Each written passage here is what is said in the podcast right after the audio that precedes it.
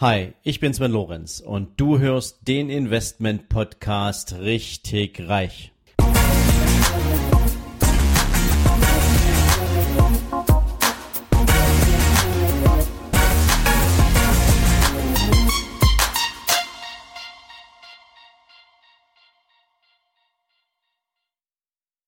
Hallo und herzlich willkommen zu einer neuen Folge von deinem Investment Podcast richtig reich.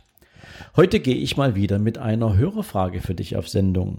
Ich bekam in den letzten Wochen eine Mail von Frank Zienert aus Köln und Frank schrieb mir, lieber Sven, vielen Dank zunächst für deinen tollen Podcast.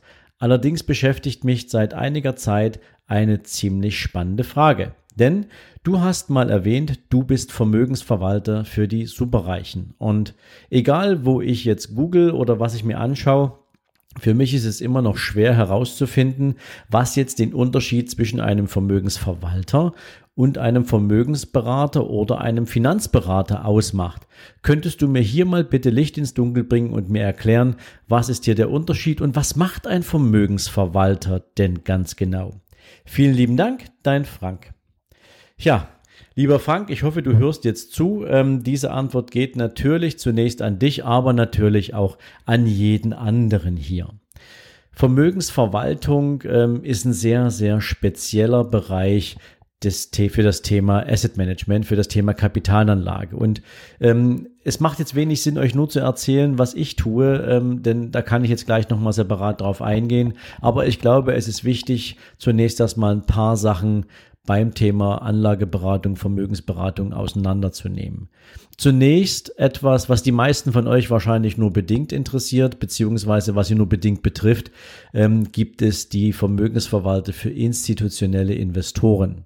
Und institutionelle Investoren sind zum Beispiel Versicherungsgesellschaften, die bei Lebens- und Rentenversicherungen die vom Kunden angelegten Prämien, die den Kapitalaufbau äh, ähm, ja, begünstigen sollen, investieren müssen.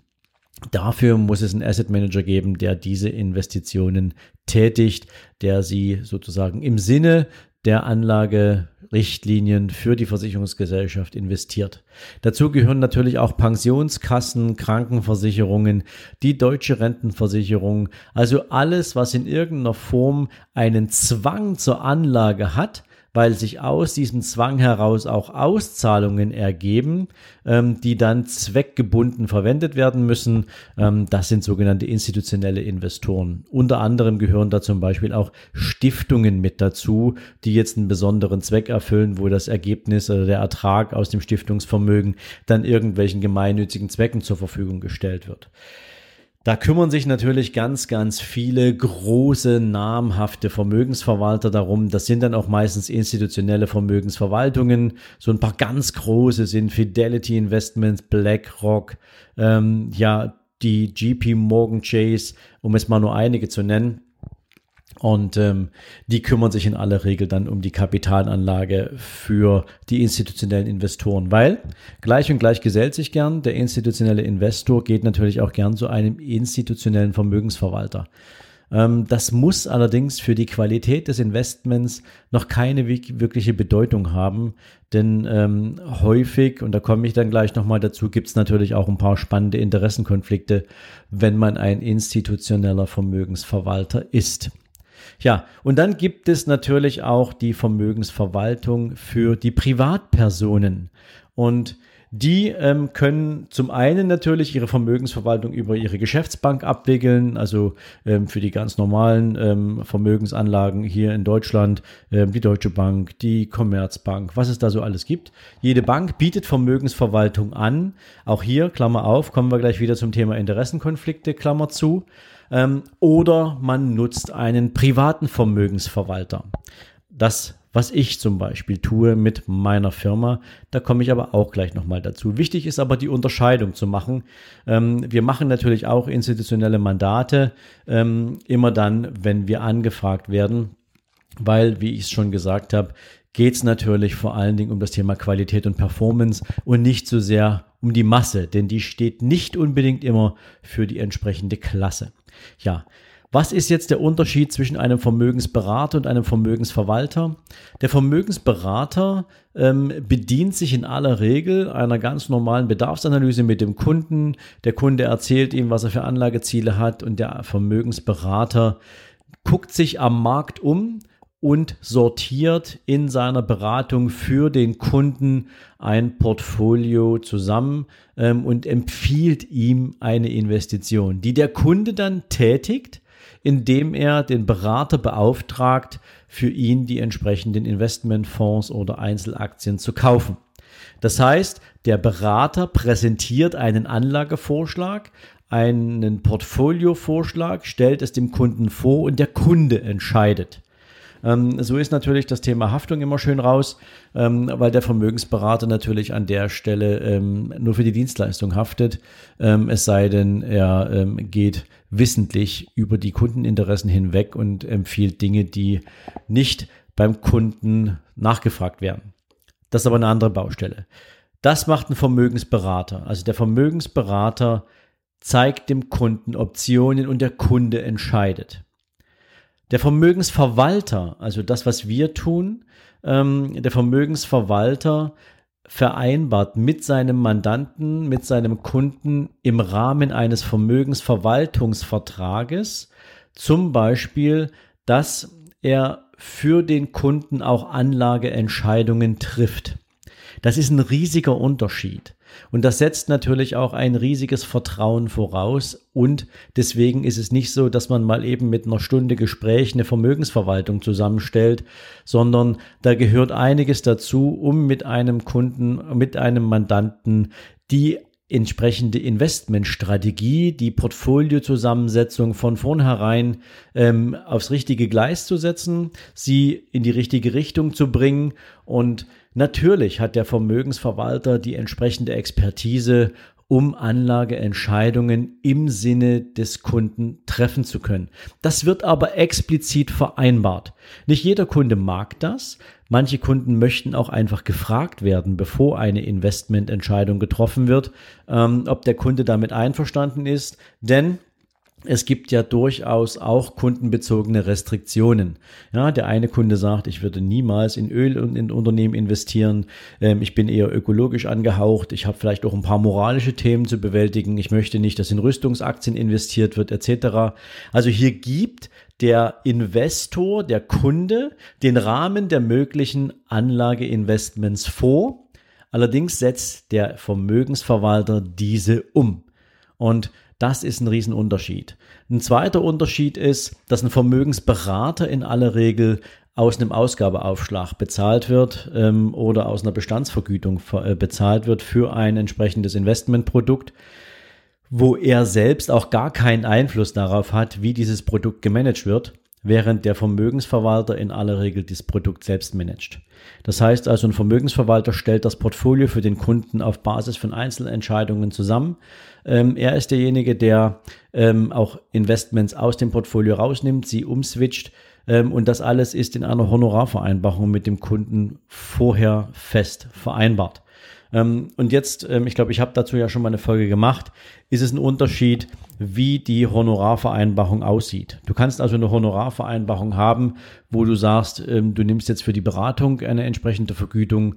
Du kannst eine haben, wo du sagst, Du nimmst für die jährliche Performance eine Vergütung, unabhängig davon, ob sie im Buchwert steht oder ob sie realisiert ist.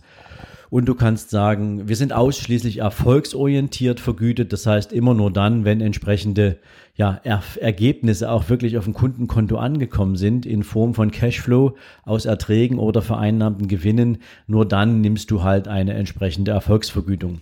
Das letztere ist zum Beispiel das Modell, nach dem wir arbeiten, weil es nach unserer Meinung das einzig wirklich faire ist. Aber wen das interessiert, ähm, der kann natürlich auch gern mal direkt auf mich zukommen ähm, und dann kann man das Thema individuell besprechen, weil das würde jetzt wahrscheinlich zu weit führen, um das nochmal wirklich herauszuarbeiten.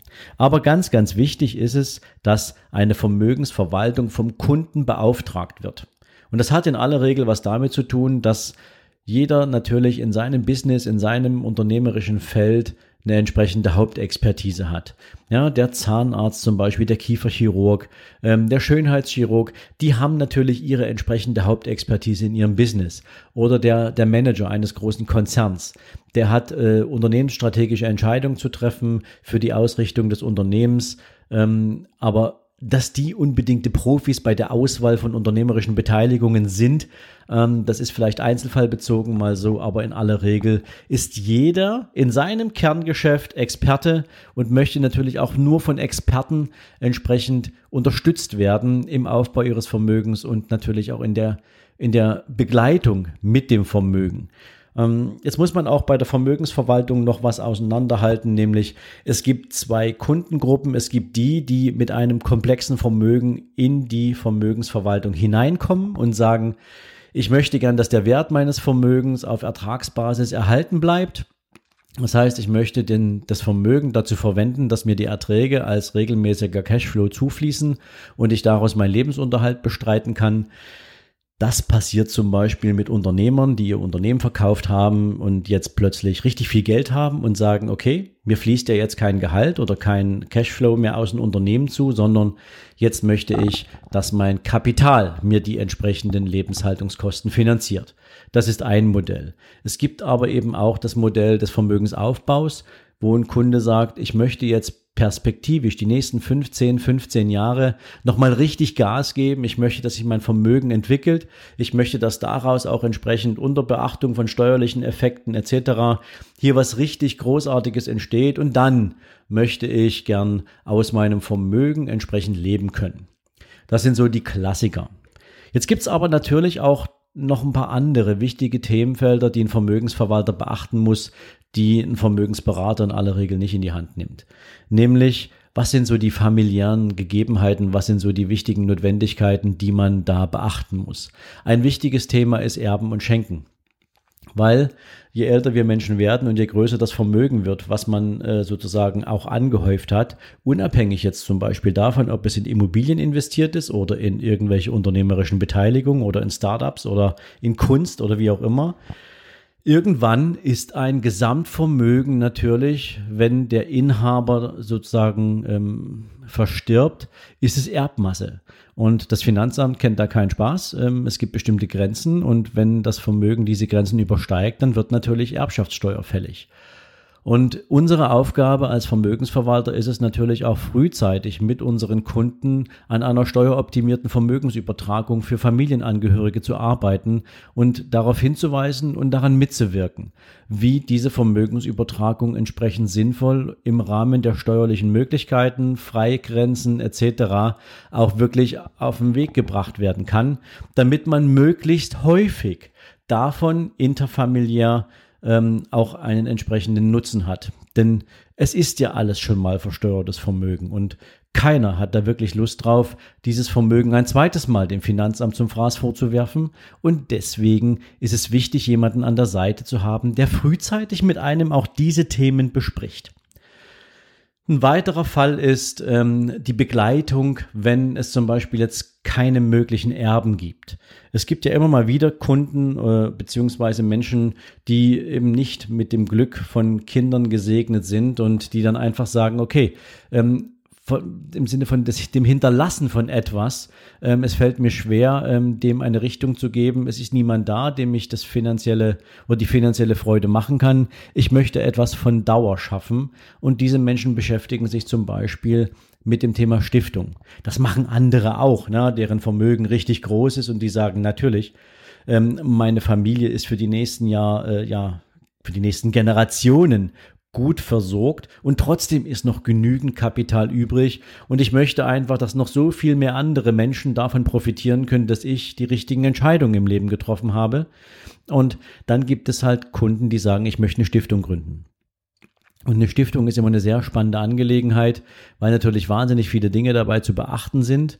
Das Allerwichtigste ist natürlich, was man mit dem Kapital anstellen will. Denn eine Stiftung darf in aller Regel das Kapital, was man einbringt, nicht anfassen, um dem Stiftungszweck zu entsprechen, sondern eine Stiftung muss das Kapital zweckentsprechend investieren und in aller Regel dürfen nur die Erträge aus diesen Investitionen für die Erfüllung des Stiftungszwecks verwendet werden. Also sprich, wenn jetzt jemand zum Beispiel sagt, ich möchte ein Stipendium sponsoren für zehn junge Menschen, die sich die Studiengebühren nicht leisten können, die aber gegebenenfalls auch aus anderen Gründen jetzt nicht unter die staatliche Förderung fallen, dann kann man ein Stipendium ausloben, man kann sich darauf bewerben und jetzt ist es so, dass halt ein entsprechendes Stiftungsvermögen Erträge erwirtschaften muss. Dafür, darum kümmert sich dann wiederum ein Vermögensverwalter und diese Erträge werden dann sozusagen für die entsprechenden Stipendiaten verwendet und sorgen dafür, dass diese Menschen eine gute Studienzeit erleben können ähm, also es gibt wahnsinnig viele Themenfelder, ähm, die man als Vermögensverwalter mit den Kunden oder für die Kunden gestalten kann. Eine ganz wichtige Entscheidungsgrundlage für die Kunden ist, ich hatte es vorhin schon mal angesprochen, das Thema Expertise. Man gibt natürlich den Auftrag nur an jemanden, wenn man selbst nicht fit genug ist, um das eigene Vermögen entsprechend sinnvoll zu verwalten. Und ähm, ich gebe da gern mal so ein, so ein typisches Beispiel. Jeder von euch kennt wahrscheinlich den Donald Trump als aktuellen Präsidenten der USA. Und Donald Trump ist ja nicht bekannt geworden als Präsident, er ist ja ähm, extrem bekannt geworden als hochintelligenter Geschäftsmann, der ähm, wahnsinnig coole geschäftliche Entscheidungen getroffen hat und sein Vermögen, sein unternehmerisches Imperium den Immobilieninvestitionen verdankt. Jetzt muss man aber eins wissen, äh, der Donald Trump ist ja nicht blöd. Wenn man sich im Internet seine Vermögensbilanz runterlädt, die kann man sich nämlich downloaden, die ist öffentlich zugänglich, dann kann man sehen, dass Donald Trump die Hälfte seines Vermögens auch in Aktien angelegt hat. Und das überlässt der anderen. Davon hat der keine Ahnung. Der sagt, ich möchte, dass mein Vermögensverwalter für mich die Hälfte meines Gesamtvermögens sinnvoll auswählt, in die Investitionen mit verschiedenen Unternehmen, ähm, an denen ich partizipieren kann, an deren Wertschöpfung ich beteiligt bin, an deren Erträgen ich beteiligt bin und natürlich an deren Wachstum ich beteiligt bin.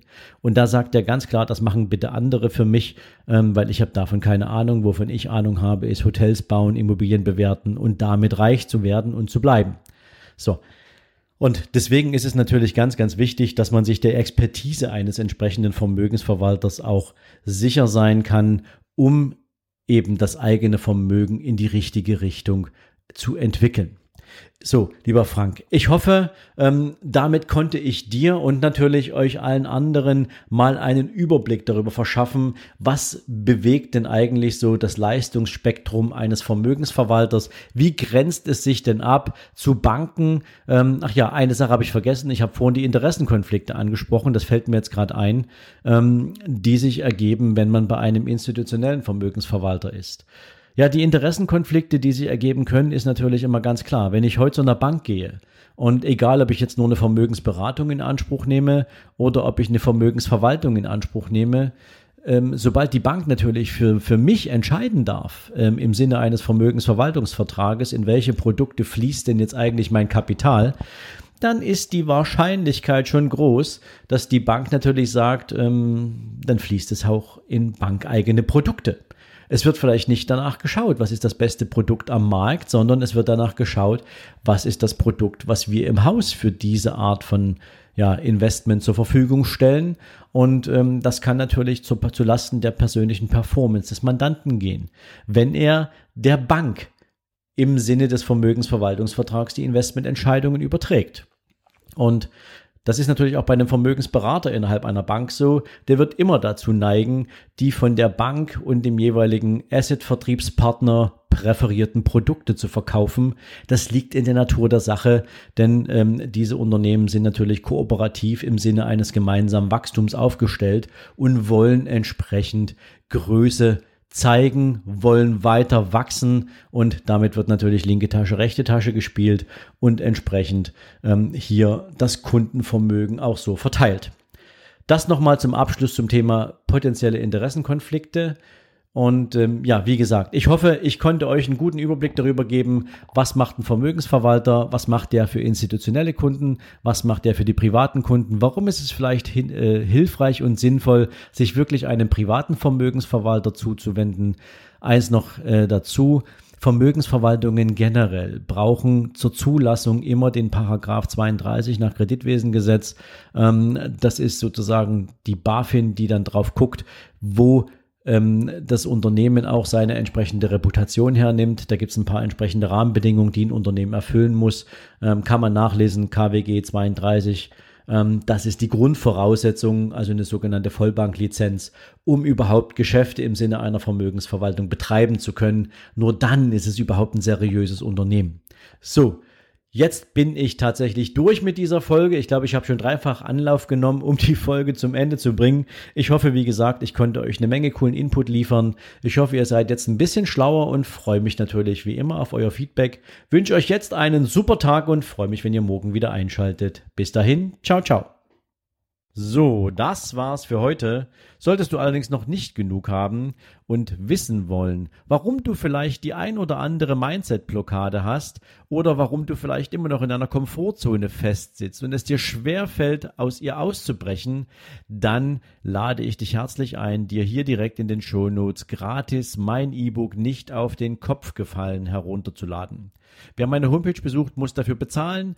Dir als Abonnent meines Podcasts möchte ich damit natürlich auch auf meine Art und Weise herzlich Danke für deine Treue, für dein Abo sagen und dir damit natürlich auch gern Lektüre überlassen, mit denen du dich mit deinem eigenen Mindset ein bisschen intensiver auseinandersetzen kannst. Ich wünsche dir dabei natürlich viel Spaß, viel Vergnügen beim Lesen, hoffentlich natürlich viele coole Erkenntnisse und für den heutigen Tag wünsche ich dir natürlich jede Menge Erfolg und viel, viel Spaß. Ciao, ciao.